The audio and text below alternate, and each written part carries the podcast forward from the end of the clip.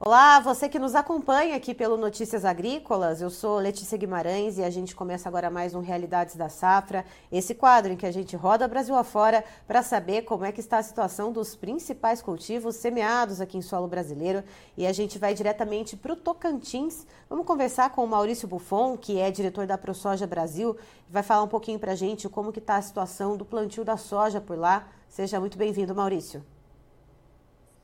Muito boa tarde, amigos do Notícia Agrícola. É um prazer estar compartilhando as informações aqui do estado de Tocantins, né? Nesse momento aí, com safra comprometida, atrasada, muitas áreas ainda a ser semeada. É um ano aí com, com muitas, muita superação ainda pela frente aí para a gente poder é, se manter na atividade. E Maurício, me diga uma coisa: quantos por cento de área já tem plantada aí no Tocantins e quantos por cento já deveriam ter uh, em relação a essa questão climática que está acontecendo, que a gente vê uma disparidade muito grande no Brasil né, em relação às chuvas e atrasos no plantio acontecendo de norte a sul e de leste a oeste? É, aqui no estado, normalmente, uh, começa a, a, semeadura aí por volta do, do da, entre uh, dia 10 a 15 de outubro, né? Esse ano até começou nesse período, mas teve muitas faltas de chuva e, e aí foram muito é, espaçadas as chuvas aí e a semeadura se atrasou demais, né? Então, é, o normal é que nós estaríamos encerrando, né? Dentro de, de novembro se encerra, encerraria aí o período de plantio, mas esse ano está bem diferente, né? Nós devemos estar aí ainda com entre 35% aí a 40% ainda de área para ser semeada. O sul do estado ainda que está com um, um pouco mais de problema, que tem muita área lá, tem um, um grande percentual de área sem, sem plantar ainda. Né? O norte e o centro, a, as lavouras se estabeleceram, mas ainda com um grande atraso. Na verdade, é, o plantio está atrasado, as áreas que foram semeadas aí, é, quando começou para cá, um standard comprometido aí por né, um, uma, uma, muito seco o solo, então sempre chuvas aí a conta gota, aí que nem a gente fala aí só vivendo no soro, né? Então realmente é, comprometeu, né, standard de planta, né, a produtividade realmente é um ano aí com um desafio enorme para conseguir manter uma produtividade é, dentro de um, de um custo, porque você tem investimento, o custo tá, já está instalado, e se você não conseguir expressar aí uma produtividade é, à altura, né, as contas não fecham. Aliado aí aos preços que não, não vêm contribuindo, então um ano é um desafio enorme para o produtor conduzir essa safra, conduzir essa,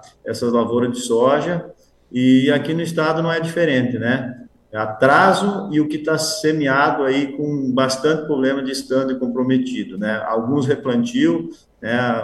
Teve bastante replantio aí, coisa que há três, quatro anos a gente não via mais esses replantio, agora voltou a acontecer aí por essa irregularidade de clima aí que a gente vem passando. E Maurício, olhando para essa situação, né, essa soja que já foi plantada, a gente uh, tem essa condição, então, dessas chuvas irregulares, né, que mal molham o solo, como você falou. Uh, se vier chuvas mais regulares daqui para frente, é possível recuperar um pouco essa situação das plantas ou o estrago já está feito? É, e já emendo com outra pergunta: quais são as previsões que vocês têm aí para o radar, no radar de vocês para a previsão do tempo? É, o que tem, o que se perdeu, né? Hoje a gente pode ter uma estimativa aí com produtores que a gente fala no, aqui no estado e até fora do estado, aqui contando o Mato Piba em geral e, enfim, é, a Bahia também. Então, é, a gente tem aí umas lavouras mal, com, com, dificuldade de estabelecimento, aí você já tem uma perca aí, hoje com uma expressão aí de uns 10 a 15% do, do total de, que podia expressar as lavouras. E aí a gente precisa contar da agora para frente, né? Então, dezembro aí o, o que fala que as previsões são um pouco melhor aqui para nossa região aqui do Mato Piba. Nós, né, contamos com isso para poder pelo menos sanear essas percas aí de agora para frente a gente conseguir levar as lavouras aí com uma estabilidade e, e conseguir conduzir a lavoura ainda com é, deixando aí alguma uma boa produtividade. Mas o momento é delicado, né? Muitos produtores, que nem eu falei, com replantio, áreas atrasadas, é, o sul do estado, aqui do Tocantins mesmo, é, com maior problema aí de não ter conseguido ainda, a maioria dos produtores, né? Ontem mesmo eu falei com alguns produtores que não tinham começado a plantar ainda.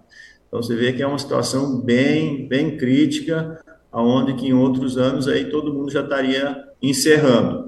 É, as percas, de, a gente vai conseguir dimensionar isso da agora para frente. Nós precisamos né, ter a, a, graça aí que o tempo volta a colaborar, que o clima volta com chuvas regulares, e aí a gente vai conseguir mencionar o que aconteceu. Mas o fato que a gente tem uma perca instalada já hoje de potencial produtivo aí de 10 a 15% aqui no Mato Pipa, sem sombra de dúvida né? E se esse clima continuar, se ele vinha melhorar, que a gente espera que melhore, eu acho que para por aí. Agora é um ano de muitas incertezas, né? Se fala muito do, do clima, mas é só o dia a dia mesmo para dizer o que vai acontecendo. Porque aqui, assim, em, em 10, 15 quilômetros, a, realidade de lavoura é totalmente diferente. Tu vai numa, numa propriedade, lavouras muito bem estabelecidas, muito boa e vai a 10 quilômetros do lado, aí 5, 10 quilômetros do lado, não chove, é realmente as lavouras muito comprometidas. Então, é um desafio aí conseguir é, passar esse ano aí e sobreviver, né? Maurício, você falou a palavra incerteza. É, tendo em vista essa questão toda, né, essa incerteza de clima, essa incerteza de quanto vai ser possível colher no final das contas desse ciclo 23, 24, como é que estão as negociações aí? O produtor ele está travando alguma coisa de contrato antecipado, mesmo que, mesmo que seja pontual, algo ali para cumprir algum compromisso financeiro no mês, ou ele está mais conservador, ele está ali segurando para ver o que, que vai acontecer tanto com preço quanto com produtividade?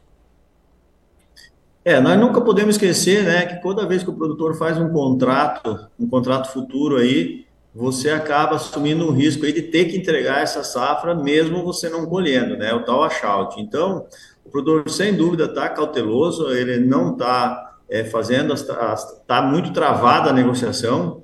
É, nós temos muito menos contratos futuros feitos que em outros, anos anteriores e até o produtor esperando que esse mercado também venha melhorar um pouco aí devido todo esse, esse problema de clima, né? A quebra no Brasil hoje, no meu ponto de vista, ela, ela vai acontecer e, e, e como o Brasil não está com problema de safra localizado em nenhuma região, o sul com excesso, e aí você saiu para o centro-oeste, eh, Mato Grosso do Sul, o norte, com um problema quase todos os estados. Então, o Brasil tem, vai ter uma quebra de safra grande, no ponto de vista nosso, e aí o produtor fica com essa, com essa sensação que o mercado vai ter uma melhora, né? Então, o mercado aqui na nossa região, falando em reais aí, ele libera aí 115, 120, 117 reais, isso faz 60 dias que ele fica nessa gangorrinha aí de, de, de, de 5, 6 reais para cima e para baixo. Mas as quebras que nós temos já acentuada é muito maior, né? Então, assim, realmente o mercado não está respondendo, não está enxergando, a especulação em cima do grão é muito grande e, e não está enxergando essa quebra de safra que está acontecendo. E o produtor realmente, até com medo de, de, de ter que pagar um washout, ele, ele vem com essa cautela das negociações futuras, né? Realmente isso vai trazendo cada vez mais incertezas, né, e mais dificuldade para o produtor, porque é uma atividade onde o produtor é muito alavancado com crédito e realmente ele precisa fazer seus custos e ter seus custos travados para poder trabalhar. Né? Então, cada vez que o produtor também não se programa, uma cadeia toda fica em aberto aí, que são revendas, os financeiros, tudo para trás fica muito comprometido, né? Então, é, esse é o desafio. Mas o produtor está enxergando que esse mercado possa dar uma melhora aí devido a todos esses problemas de clima, que não vem mostrando no mercado. Acontece, acontece aí né, é, aqui na nossa região mesmo, com todo esse atraso, Mato Grosso com atraso, Bahia com atraso, todos os estados que a gente tem contato aí é, com problema de clima e o mercado realmente está estagnado aí é, nessa, nessa média de preço de 115 a 120 reais, que é a realidade da nossa região, e, e é um para fechar custo com esses valores, com a, com a safra cara sendo plantada, ela tem que ter alta produtividade. Uhum. E aí, em clima, nós já não está vendo isso. Então, é um ano para ter que tirar é, da cartola aí o planejamento para poder passar. Falando em planejamento, Marcelo, Maurício, perdão, uh, a gente olhando para frente, olhando para 2024, milho segunda safra, com esse atraso, como é que fica a janela de melhor produtividade, aquela janela ideal para a safrinha de milho? Essa janela já passou?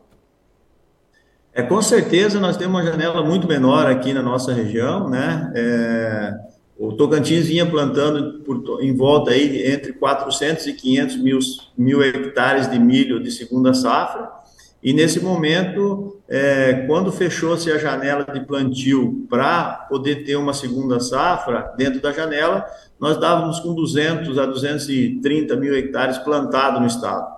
Você vê que ainda algumas dessas áreas deram replantio. Você vê que então a quebra da safra de milho aqui é muito grande, né, da segunda safra. Então não é uma expressão, um volume tão grande perante o Brasil, mas para o nosso estado aqui realmente é uma quebra aí, é, sem dúvida, de 50%, de 40% a 50% das, do que pode ser plantado aí dentro de uma janela aonde você pode colher milho, né? Que depois começa a entrar em março aí é uma loteria muito mal jogada, né? Você vai jogar uma coisa que a chance de dar errado é muito grande, né? Então, a segunda safra muito comprometida, milho também é outra cultura que, com os preços do jeito que estão aí para exportação, quando você vai fazer conta para plantar milho, é, o custo quase ultrapassa aí a sua receita. Então, é um ano assim de, de milho também bem comprometido aqui no estado. Certo. Maurício, muito obrigada pela sua participação aqui com a gente no Notícias Agrícolas. Você é sempre muito bem-vindo. Muito obrigado, agradeço aí, sempre que precisar aí para explanar a situação do nosso estado aí, temos à disposição. Um grande abraço aí todo amigo produtor. Vamos orar e torcer que o clima volta as chuvas aí para o Brasil inteiro e a gente consiga sanear. Próxima vez que a gente vir conversar, aqui nós temos com perspectivas melhores aí, a chuva caindo para todo mundo, é, o ânimo do produtor é diferente. Um grande abraço a todos.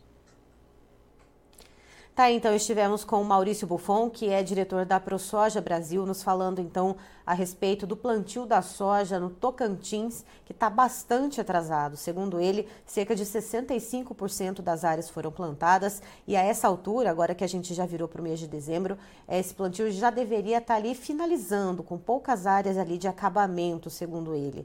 E, de acordo com ele, essa escassez de chuva que acabou atrasando o plantio também vem prejudicando o desenvolvimento das plantas, o estande da soja, né? E isso também compromete a questão da produtividade. Não se sabe ainda muito bem o quanto se vai colher. É claro que o Maurício falou: se vier uma chuva mais abundante daqui para frente, algumas áreas vão conseguir se recuperar um pouco mais, vão ter uma melhora, mas outras o estrago ele já está feito. E esse atraso também vai comprometer a janela ideal do milho safrinha, que para o ano que vem, então, uh, já começa a sair muito daquela, daquele calendário uh, do período ideal que se garante melhor produtividade para o pessoal lá do Tocantins.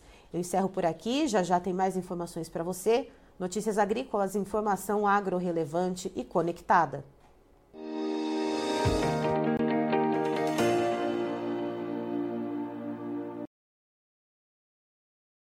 Participe das nossas mídias sociais no Facebook Notícias Agrícolas, no Instagram arroba Notícias Agrícolas e em nosso Twitter arroba Noteagri. E para assistir todos os vídeos, se inscreva no YouTube, na Twitch, no Notícias Agrícolas Oficial.